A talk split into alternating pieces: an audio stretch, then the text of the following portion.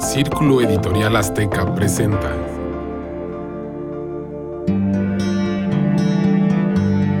Círculo de Historias.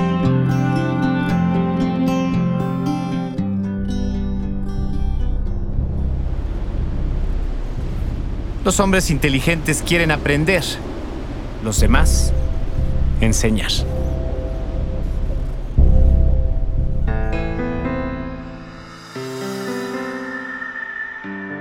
Amigos, no saben el gusto que tengo hoy de acompañarlos, de ser parte de este gran espacio.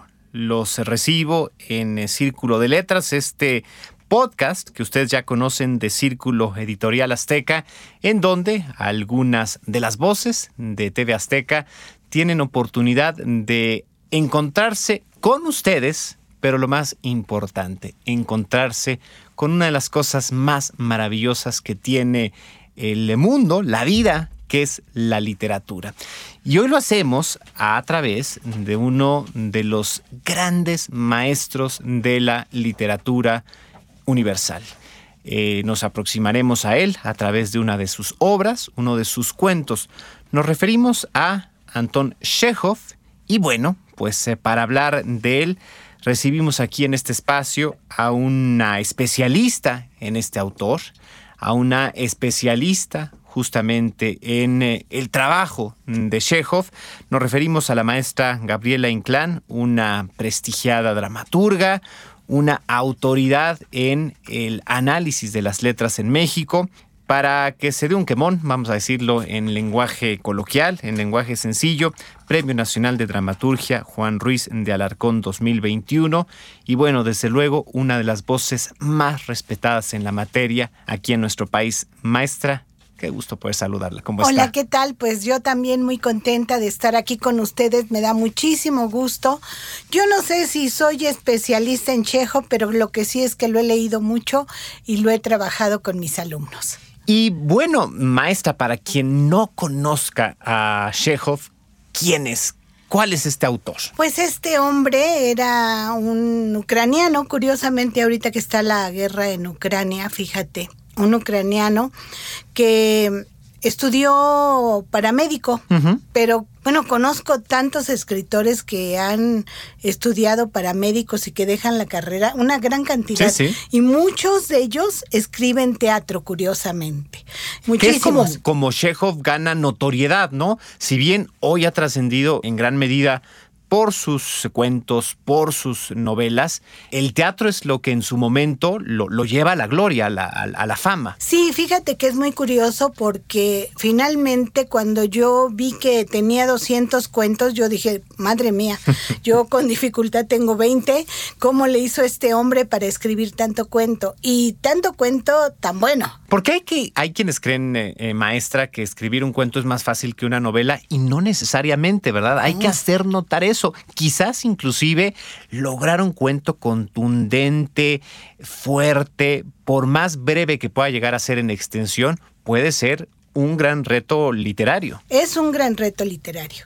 Y más lo que tú acabas de decir, los cuentos breves, porque los cuentos breves son una maravilla. Yo por lo menos detesto los cuentos largos, largos, largos que dice uno, a ver a qué hora se acaba este porque ya, ya, ya. No, los cuentos breves son una maravilla y Chekhov es uno de los creadores de los cuentos breves. Porque antes de él, bueno, todo el mundo escribía unos cuentos larguísimos. Después de él, todo el mundo empieza a escribir cuentos muy breves.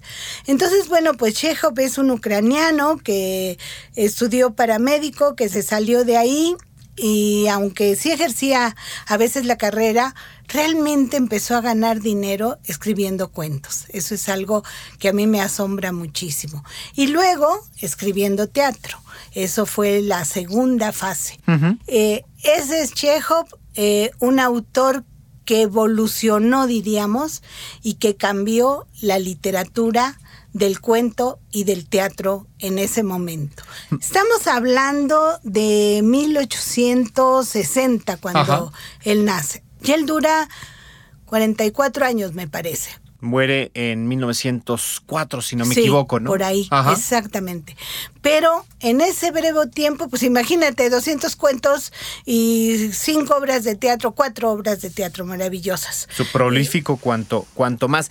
Maestra, él además ocupa, vamos a decirlo así, en, en- en su biografía un espacio muy interesante para la región en la que vive, ¿no? Para el mundo en el que nace.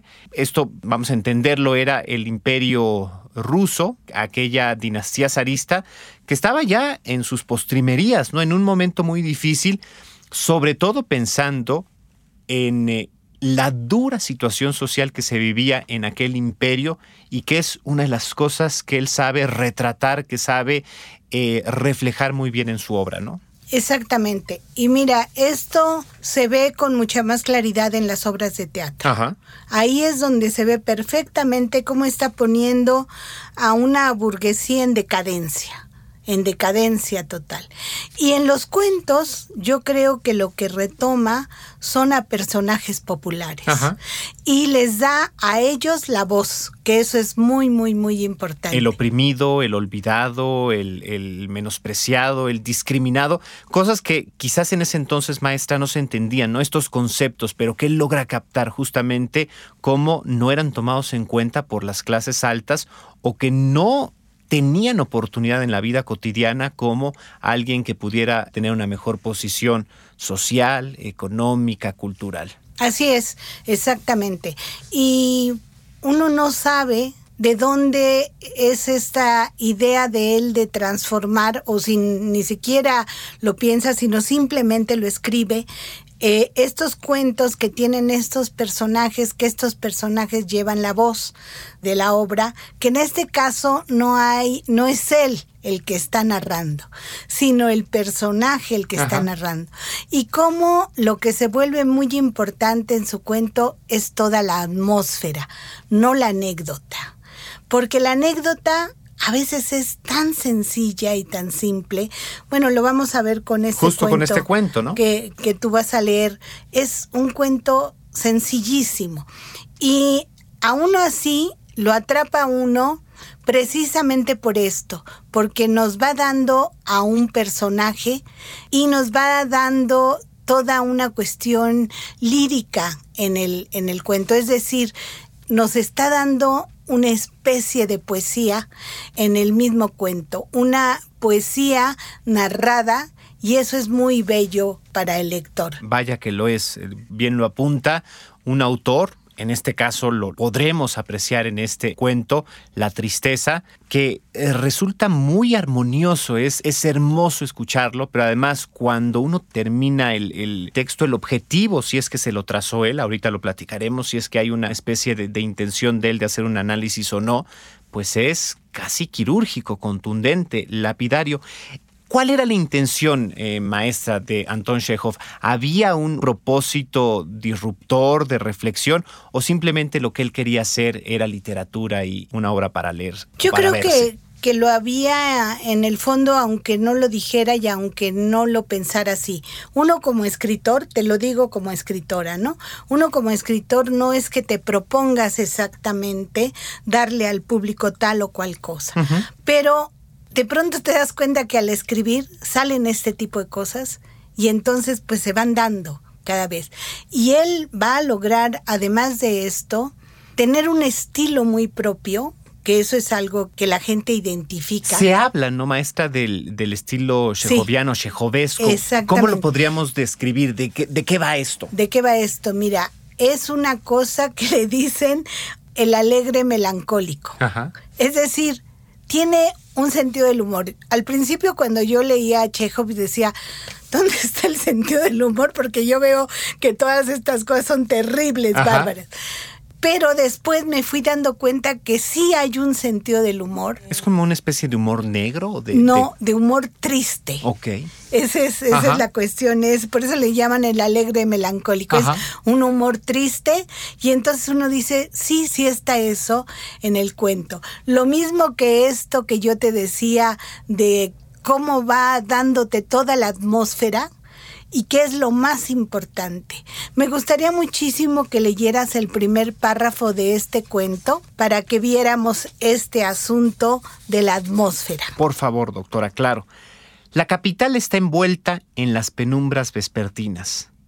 La nieve cae lentamente en gruesos copos, gira alrededor de los faroles encendidos, se extiende en fina blanca capa sobre los tejados, sobre los lomos de los caballos, sobre los hombros humanos, sobre los sombreros. ¿Te fijas cómo nos da inmediatamente el ambiente? Y tú te puedes imaginar en dónde estaba esta situación que vamos después a ver en todo el cuento, ¿no? A partir de esto. Y con unas palabras, pues muy bellas, ¿sí? Que eso es, esa es la cuestión. Entonces, este es parte del estilo. La otra es que cuando uno va leyendo el cuento, bueno, pues de pronto dices, qué terrible eso que le está pasando al personaje, pero al mismo tiempo hay momentos como muy cómicos, ¿sí? Muy cómicos en, y que dices, bueno, ¿cómo me puedo estar riendo yo de esta cosa que es terrible, no? Pero pues así es. Ahora, ¿cómo se da este equilibrio, cómo se da esta convivencia maestra entre la melancolía, la tristeza, la desesperanza y estos momentos de humor. ¿Cómo resulta al final? ¿Cuál es el resultado final de esta combinación? Yo digo que el resultado final es, no necesitas una historia que tenga un gran argumento. No la necesitas, ¿sí? Es una historia muy sencilla y sin embargo, con todos estos elementos precisamente que decíamos, eh, me va atrapando como lector. Yo creo que cuando uno escribe cuento, lo que más te preocupa es, bueno, yo no sé si esto que yo escribo le gustará al lector y lo atrapará, ¿sí? Digo, cuando escribes cualquier cosa, cuando escribes teatro también, pero en el cuento más porque el cuento es muy corto. Y los cuentos de él, esa es otra de las características, son cortos y tienen este alegre melancólico y tienen esta atmósfera por encima de la anécdota. Eso es como las tres características. Es un autor de, o, una pluma, vamos a decirla, decirlo así, de justicia social. No exactamente. Ok. No exactamente, porque no tiene en ninguna de las obras una cuestión de justicia social. Pero sin embargo, tú cuando lees eh, una obra de teatro dices, es que la burguesía en Rusia en la época de Chekhov estaba en la total, pero total decadencia. Así es, así es en la gaviota, por ejemplo, que uno ve la gaviota, uno lee la gaviota y dice, es que estos qué hacían, a qué se dedicaban, eh, no hacían nada y, y se creían muchísimo, ¿no? Entonces, eso es lo importante, que creo que refleja una época sin ponerse exactamente en el lado totalmente social.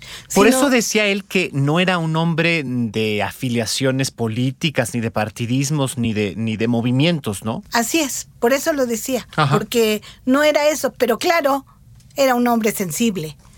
Muy observador, muy observador, ¿no? Claro, totalmente observador. Esa, esa capacidad de observación, eh, maestra, ¿cree que pudo haber sido de su formación, de su origen, de dónde? Mira, no sé, es algo muy curioso porque él es de un origen muy pobre. Por eso es que decide trabajar desde muy joven y sacar a su familia adelante. Entonces, yo creo que proviene exactamente de esta cuestión de, de tener que observar las cosas tal y como son en ese momento en Ucrania y en Rusia. ¿No? Es como en este momento yo pensaba con la guerra, a él también le toca vivir una situación muy conflictiva que tiene que ver con guerra. Entonces, bueno, pues eso te hace como voltear a ver más a fondo eh, las cosas, no verlas por encima. Pero no sé si viene de eso o es parte de una característica tal vez de la familia, ¿sí?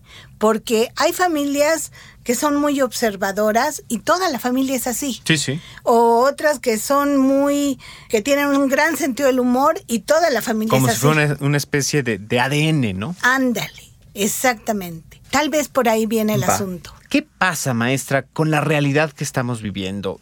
eh, motivo de interés público, motivo de nota diaria lo que está sucediendo, el conflicto armado allá en, en Europa del Este. ¿Qué diría, qué pensaría? ¿Usted qué cree que sería la posición de Anton Chekhov en, eh, frente a esto? Bueno, yo creo que sería el de escribir otros cuentos y otras obras de teatro que trataran este tema. Y es espantoso lo que está pasando y espantoso que seguramente habrá otros escritores. Siempre hay uno que abre la brecha, ¿no? Ese fue Chekhov. ¿no? Y ahí estuvo y lo hizo, pero indudablemente ha de haber otros que también lo hagan allá, ¿no? Y nosotros, pues aquí. Ahora, hay una, una característica que hace que los maestros, que los genios como Chekhov lo sean, que es su carácter universal, ¿no? Y esto tiene que ver con, independientemente del espacio o el tiempo que ocupen, la validez y la importancia de, de su obra. Han pasado ya más de 100 años, se conformó el bloque soviético, se vino abajo, aquí está Putin, está con esta intención expansionista, es decir, ha pasado de todo. Eh, los valores de la literatura, de la obra de Chekhov siguen muy presentes, ¿no, maestra? Siguen ahí más válidos que nunca. Claro, porque finalmente la libertad, eh, las ganas de que de que tú tienes que sacar las cosas terribles que traes adentro y todo lo que Chejo va tratando se vuelve no de ese momento nada más, sino es algo que va existiendo. Y uno dice, para que un escritor sea universal, lo que tiene que hacer es eso. No porque lo piense, ¿sí? Sino porque lo haga, ¿sí? Ahí, en las letras, que eso es lo importante. Y entonces, pues, trasciende esto porque todos los valores los va manejando en sus textos sin que te los diga, ¿sí? Porque no te los dice. Sí, sí. Pero ahí están, uno lo va viendo cuando lee el cuento y dice, claro, aquí está esto y está esto y está esto. Y entonces, bueno, pues se vuelve precisamente un literato universal. Y como tú dices, que han pasado tantos años y cuando yo les doy a leer a mis alumnos a Chekhov, al principio se descontrolan porque están acostumbrados a la otra literatura. En el teatro antes ven a Ibsen y Ibsen es un dramaturgo así muy fuerte, ¿no? Y luego ven a Chekhov y dicen, ay, ¿qué pasa, no? Pero finalmente es eso, que es un hombre, un escritor que transformó muchísimas cosas en la literatura. A él se le debe, bueno, diríamos que es de los mejores escritores. Mira, se dice que es un escritor realista. Yo ni siquiera creo que sea realista. Yo creo que es un impresionista. Ok. Porque finalmente él ve estas cuestiones que se ven en el impresionismo, que es esto que tiene que ver con todo un ambiente, ¿sí? Con situaciones del ambiente, como los pintores impresionistas. Y estamos hablando quizás junto con Guillermo Poissant y con Edgar Allan Poe de los máximos exponentes del cuento, maestra? Sí, yo creo que sí.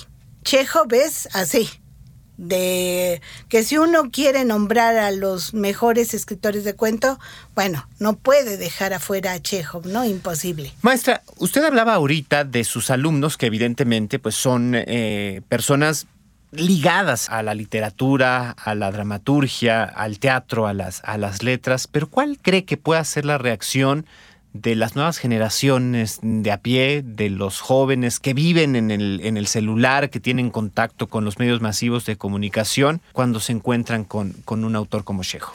Híjole, esta es la pregunta de los 64 mil, porque la verdad que me gustaría investigarlo. Yo sí te digo que tengo gente a mi alrededor que no son literatos y que siempre que les eh, he dicho, ¿por qué no lees un cuento de, de Chekhov o un cuento de tal, un cuento? terminan por enamorarse de eso.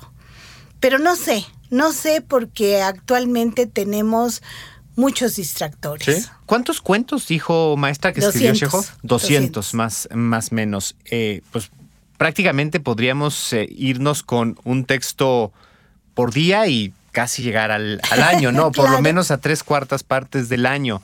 ¿Por qué vale la pena, eh, maestra, leer, irse a la cama? ¿Por qué vale la pena eh, hacer una pausa en el trabajo cotidiano, seamos quienes seamos, y encontrarnos con este autor? Porque te va a hacer disfrutar la literatura, te va a meter en la literatura y te va a mostrar muchas cosas que aunque algunas ya no son de esta época, diríamos que los sentimientos siguen siendo de esta época. Maestra, quizás una recomendación para acercarse a Chekhov a través de tres de, sus cuentos, para quienes nos están escuchando sin que usted conozca su ocupación, su personalidad, su edad, sus gustos. Eh, ¿Cuáles tres le recomendaría? Híjole, no me acuerdo de todos los títulos, pero bueno, La Dama del Perrito es uno. Ok. Este que tú vas a leer es otro. Ajá. Con esos dos que lean ya. Ya con eso tenemos suficiente y quedarán, quedarán atrapados. Maestra, ¿qué le parece si hacemos la lectura, si compartimos con quienes nos están escuchando esta maravillosa obra, La Tristeza, y regresamos a platicar nuevamente? Claro que sí.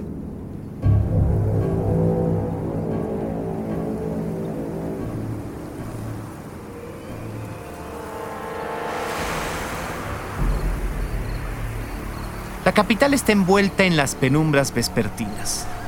La nieve cae lentamente en gruesos copos, gira alrededor de los faroles encendidos, se extiende en fina blanca capa sobre los tejados, sobre los lomos de los caballos, sobre los hombros humanos, sobre los sombreros.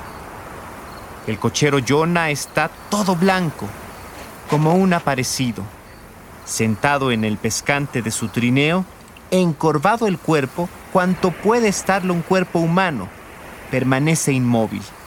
Diríase que ni una luz de nieve que le cayese encima le sacaría de su quietud.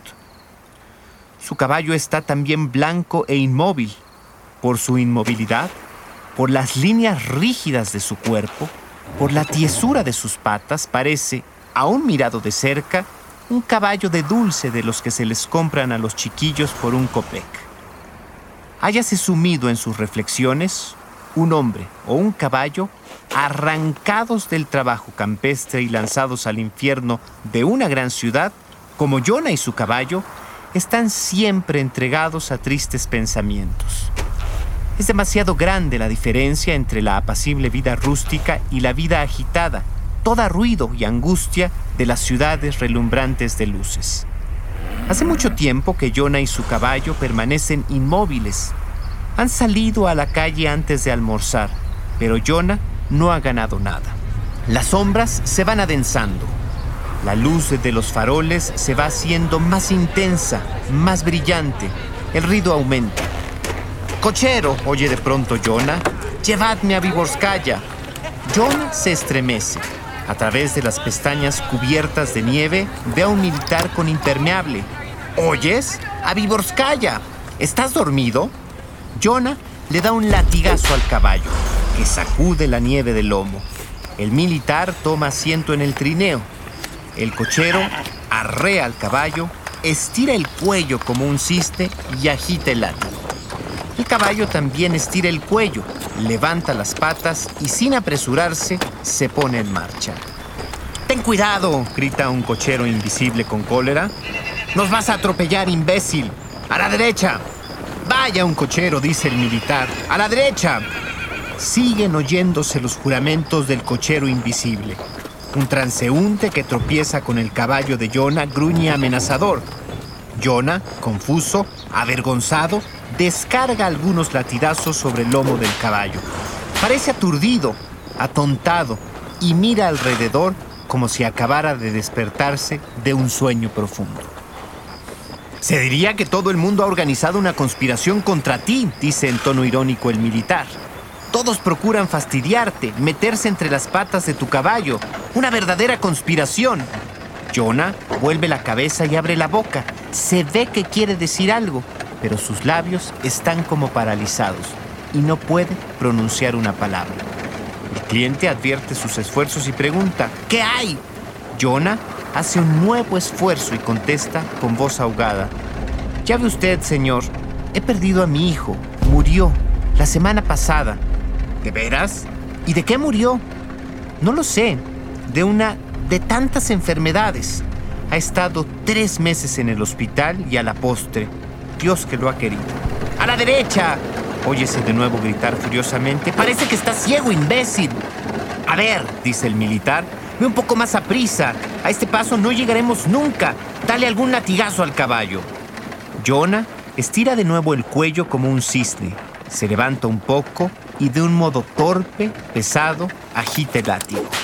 Se vuelve repetidas veces hacia su cliente, deseoso de seguir la conversación pero el otro ha cerrado los ojos y no parece dispuesto a escuchar. Por fin llegan a Vigorskaya. El cochero se detiene ante la casa indicada. El cliente se apea. Jonah vuelve a quedarse solo con su caballo. Se estaciona ante una taberna y espera, sentado en el pescante, encorvado, inmóvil. De nuevo, la nieve cubre su cuerpo y envuelve en un blanco sendal caballo y trineo. Una hora, dos, nadie, ni un cliente. Mas he aquí que Jonah torna a estremecerse, ve detenerse ante él a tres jóvenes. Dos son altos, delgados, el tercero bajo y chepudo. Cochero, llevarnos al puesto de policía. Veinte copex por los tres. Jonah coge las riendas, se endereza. Veinte copex es demasiado poco, pero no obstante, acepta. Lo que a él le importa es tener clientes. Los tres jóvenes, tropezando y jurando, se acercan al trineo. Como solo hay dos asientos, discuten largamente cuál de los tres ha de ir de pie. Por fin se decide que vaya de pie el jorobado. Bueno, en marcha, le grita el jorobado a Jonah, colocándose a su espalda. ¿Qué gorro llevas, muchacho? Me ha puesto cualquier cosa a que en toda la capital no pueda encontrarse un gorro más feo. El señor ha de estar de buen humor, dice Jonah, con risa forzada. Mi gorro... Bueno, bueno, arrea un poco a tu caballo. A este paso no llegaremos nunca. Si no andas más deprisa, te administraré unos cuantos sopapos. Me duele la cabeza, dice uno de los jóvenes. Ayer yo y Vasca nos bebimos en casa de Duxmakov cuatro botellas de caña. Eso no es verdad, responde el otro. Eres un embustero, amigo, y sabes que nadie te cree. Palabra de honor. Oh, tu honor. No daría yo por él ni un céntimo. Jonah, deseoso de entablar conversación, vuelve la cabeza y enseñando los dientes, ríe atipladamente. ¡Qué buen humor! Vamos, vejestorio, grita enojado el chepudo. ¿Quieres ir más a prisa o no? Dale de firme al gandul de tu caballo, ¡qué diablo! Jonah agita su látigo, agita las manos, agita todo el cuerpo. A pesar de todo, está contento, no está solo. Le riñen, le insultan, pero al menos oye voces humanas. Los jóvenes gritan, juran, hablan de mujeres. En un momento que se le antoja oportuno, Jonas se vuelve de nuevo hacia los clientes y dice, y yo, señores, acabo de perder a mi hijo. Murió la semana pasada. Todos nos hemos de morir, contesta el chepudo. Pero, ¿quieres ir más a prisa? Esto es insoportable. Prefiero ir a pie. Si quieres que vaya más a prisa, dale un sopapo, le aconseja uno de los camaradas. ¿Oyes, viejo estafermo? grita el chepudo. Te la vas a ganar si esto continúa. Y, hablando así, le da un puñetazo en la espalda. ¡Ja! ríe sin gana Jonah. Dios les conserve el buen humor, señores. Cochero, ¿eres casado? pregunta uno de los clientes. Yo, pues ¿Qué señores más alegres? No, no, no tengo a nadie. Solo me espera la sepultura. Mi hijo ha muerto, pero a mí la muerte no me quiere. Se ha equivocado y en lugar de cargar conmigo, ha cargado con mi hijo. Y vuelve de nuevo la cabeza para contar cómo ha muerto su hijo. Pero en este momento el chepudo, lanzando un suspiro de satisfacción, exclama, ¡Por fin hemos llegado! Jonah recibe los 20 copex convenidos y los clientes se apean. Le sigue con los ojos hasta que desaparecen en un portal. Torna a quedarse solo con su caballo. La tristeza invade de nuevo, más dura, más cruel, su fatigado corazón. Observa a la multitud que pasa por la calle, buscando entre los miles de transeúntes a alguien que quiera escucharlo pero la gente parece tener prisa y pasa sin fijarse en él. Su tristeza a cada momento es más intensa, enorme, infinita, si pudiera salir de su pecho, inundaría el mundo entero. Jonah ve a un portero que se asoma a la puerta con un paquete y trata de entablar con él conversación. ¿Qué hora es? le pregunta Melifluo. Van a dar las diez, contesta el otro. Aléjese un poco. No debe usted permanecer delante de la puerta. Jonah avanza un poco, se encorva de nuevo y se sume en sus tristes pensamientos. Se ha convencido de que es inútil dirigirse a la gente. Pasa otra hora, se siente muy mal y decide retirarse. Se yergue, agita el látigo. No puedo más, murmura. Hay que irse a acostar. El caballo, como si hubiese entendido las palabras de su viejo amo, emprende un presuroso trote.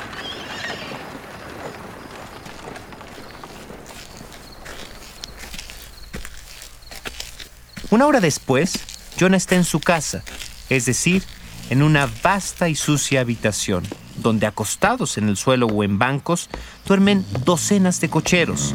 La atmósfera es pesada y respirable, suenan ronquidos. Jonah se arrepiente de haber vuelto tan pronto. Además, no ha ganado casi nada. Quizás por eso piensa, se siente tan desgraciado. En un rincón, un joven cochero se incorpora, se rasca el seno y la cabeza y busca algo con la mirada. ¿Quieres agua? le pregunta Jonah. Sí, aquí tienes agua. He perdido a mi hijo, ¿lo sabías? La semana pasada en el hospital. Qué desgracia. Pero sus palabras no han producido efecto alguno. El cochero no le ha hecho caso. Se ha vuelto a acostar. Se ha tapado la cabeza con la colcha y momentos después se le oye roncar. Jonah exhala un suspiro.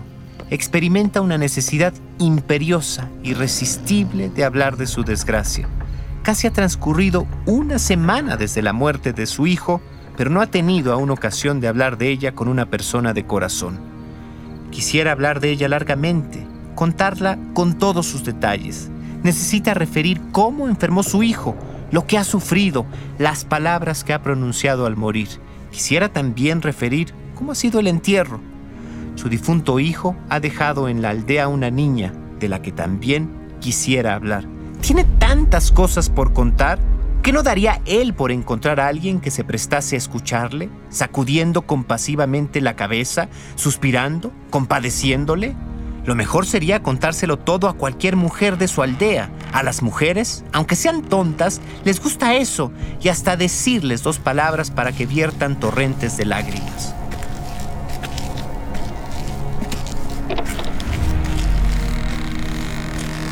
John decide ir a ver a su caballo. Se viste y sale a la cuadra. El caballo, inmóvil, come heno. ¿Comes? le dice Jonah, dándole palmaditas en el lomo. ¿Qué se le va a hacer, muchacho? Como no hemos ganado para comprar avena, hay que contentarse con él. Soy ya demasiado viejo para ganar mucho. A decir verdad, yo no debía trabajar. Mi hijo me hubiera reemplazado. Era un verdadero, un soberbio cochero. Conocía su oficio como pocos desgraciadamente, ha muerto. Tras una pausa, Jonah continúa. Sí, amigo, ha muerto. ¿Comprendes? Es como si tú tuvieras un hijo y se muriera. Naturalmente sufrirías, ¿verdad?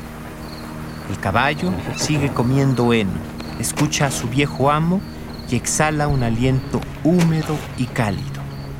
Jonah, escuchado al cabo por un ser viviente, desahoga su corazón contándoselo todo.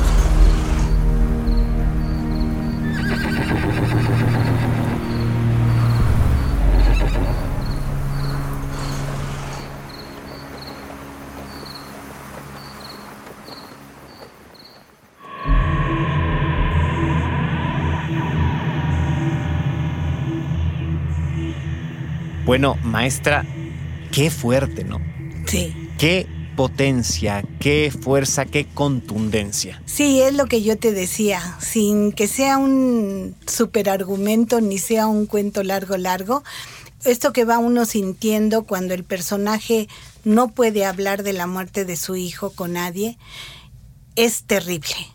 Porque, bueno, quien ha perdido un hijo, o quien ha perdido a cualquier gente. Sí, a cualquier ser querido, ¿no? Sí, sabe que lo tiene que expresar, lo tiene que decir. Y aquí Chekhov de una manera terrible va llevando al personaje a que vea a una gente y que esta persona no le haga caso en absoluto. Luego a los otros tres chicos que también eh, se están burlando y jajaja y jojojo. Y él quiere hablar de lo de la muerte del hijo y nada. Y luego un compañero de donde él llega a dormir y termina hablando con el caballo. Sí, sí, sí, sí.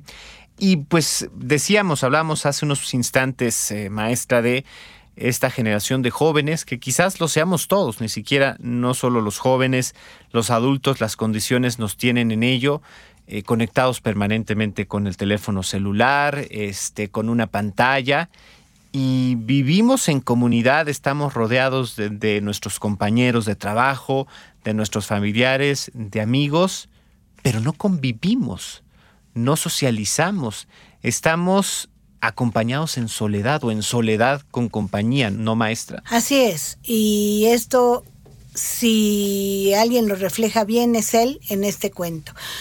Y algo que es muy fuerte, hay momentos en que uno se sube, por ejemplo, a un taxi y el taxista te empieza a platicar y tú le cambias la plática.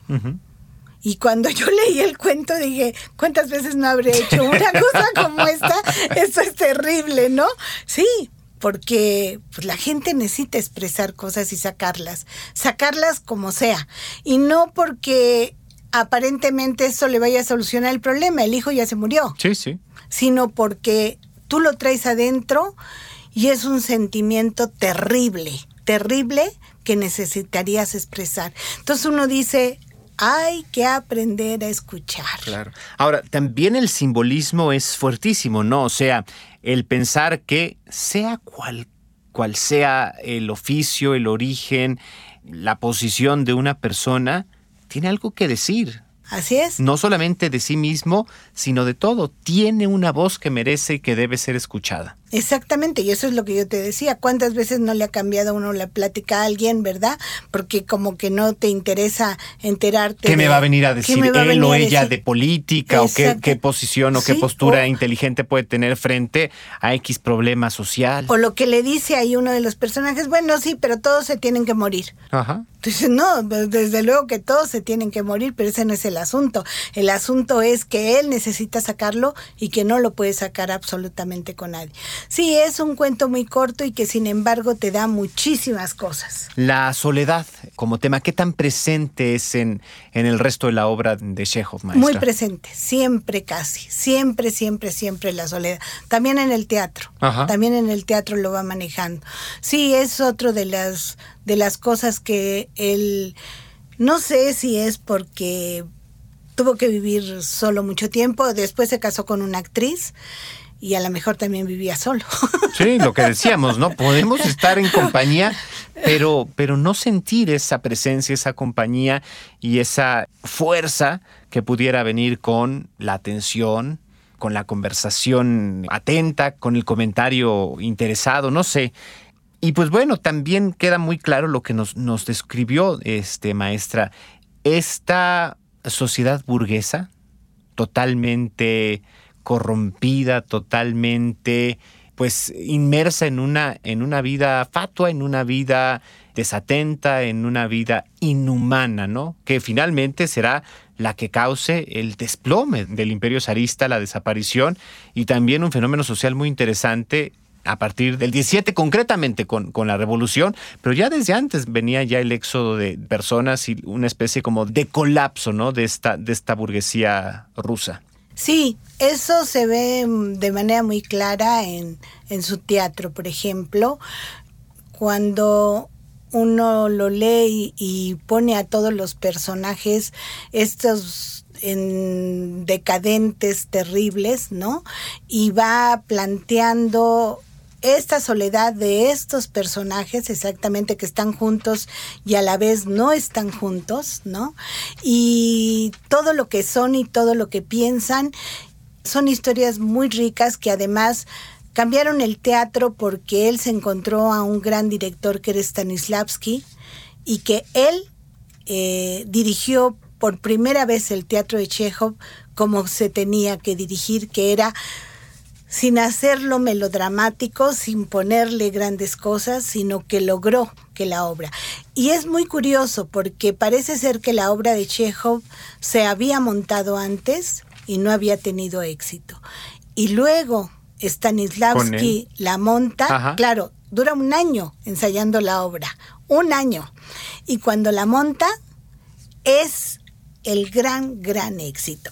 Y de ahí yo diría que Chekhov es cuando realmente se da a conocer y sus cuentos se conocen mucho más. ¿Solo en esta región eh, rusa o, alcanza un crecimiento internacional? Pienso, por ejemplo, en lo, en lo que pasó con Sergei Diaghilev, ¿no? Que pues es este director que sí vive un momento de gloria en Rusia, en Moscú particularmente, pero después enamora a Europa por completo. ¿Pasa algo similar con, con Chekhov? Sí, sí, desde luego. Pasa algo. A partir del teatro, no tanto del cuento, porque el cuento se va a dar a conocer después, pero a partir del teatro, híjole, cuando la gente ve la gaviota es así impresionante y esto se va a regar por diferentes lados. ¿Qué hace que la gente se acerque al cuento de Chekhov eh, de manera posterior? ¿Cómo es que se da este encuentro?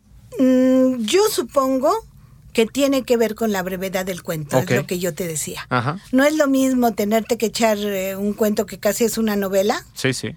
Que leer estos cuentos cortos que prum, rápido te atrapan por lo que tratan, por esta atmósfera, sobre todo por la atmósfera que te va dando y te deja rápido con una sensación X, la que tú quieras, ¿no? De alegría, de tristeza, pero que te saca eso. Pues una razón más para leerlo en estos momentos, ¿no? Cuando vivimos deprisa, cuando sentimos que no nos da tiempo de nada, pero queremos eh, alimentar nuestra nuestra alma con algo de literatura, pues puede ser ahí el camino, ¿no? Claro, y mira, muchos de los cuentos, no sé si todos, ¿eh? pero muchos de los cuentos están en internet. Entonces no es más que buscar cuentos de Chekhov, bajarlos y leerlos. En cualquier momento, cuando voy en el camión, cuando en cualquier momento se puede leer. Y así como nosotros ahorita compartimos este cuento, también hay muchos otros subidos en varias plataformas de, audio, convertidos en una especie como de audiolibros. Están en YouTube, están en Spotify, están en, en el resto de las plataformas. Así es que, pues bueno, quizás podemos hacer válidas estas formas de acercamiento a las letras y disfrutarlo por igual.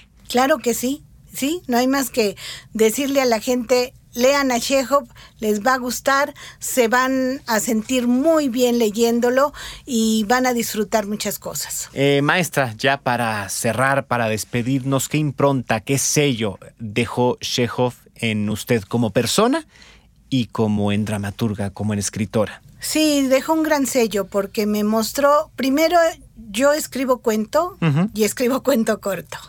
Entonces, cuando yo leía a Chekhov, dije, oh, qué maravilla, escribe cuento corto como mis cuentos cortos.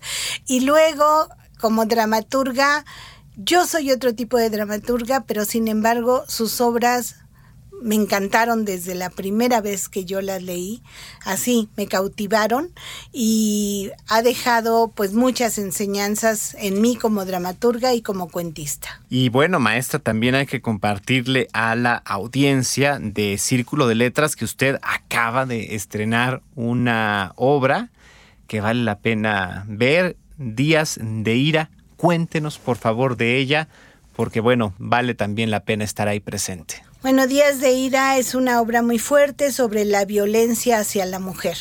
Todo esto que ha vivido en la pandemia no maneja la pandemia, pero toda esta violencia terrible que se ha dado en la mujer por parte de los maridos es lo que trata la obra y cómo esta mujer se va dando cuenta a partir del tiempo, se casa cuando tiene 18 años y cuando tiene 50 por fin logra darse cuenta que ha vivido una vida terrible al lado de este hombre que ha expuesto a los hijos y que tiene que terminar con esto de cualquier forma. Que además, tristemente, es el pan de cada día de muchas mujeres, es la fuente de violencia de género más común, el propio espacio, la propia familia, el propio hogar. Así es que, pues bueno, una reflexión más que oportuna. Claro. Eh, ayer que estrenamos en el foro Rodolfo Usigli, con una actriz muy buena que es Natalia Guadarrama, una chica se me acercó y me dijo, estoy muy emocionada porque a mí me pasó algo muy similar. Entonces dice uno, bueno, pues sí, es parte de, ¿no? Es parte de. Aprovechelo, vaya al teatro.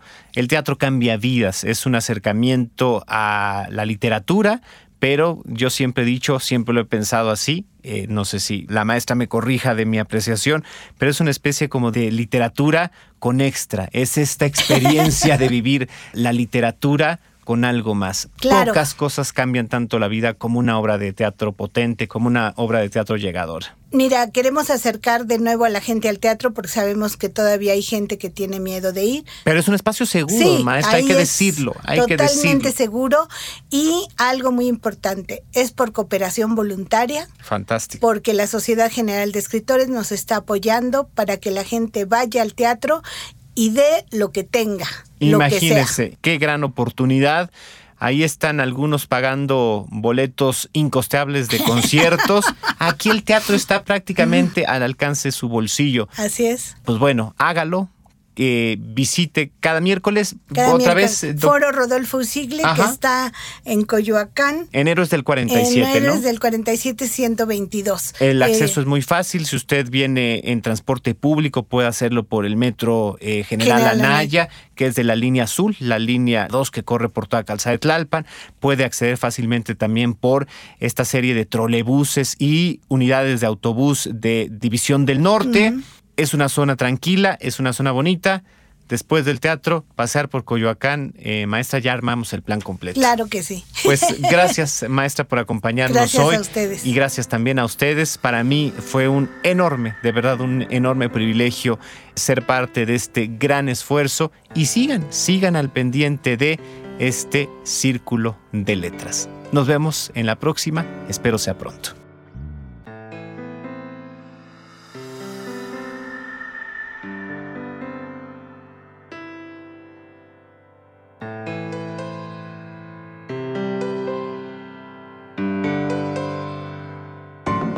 Círculo Editorial Azteca presentó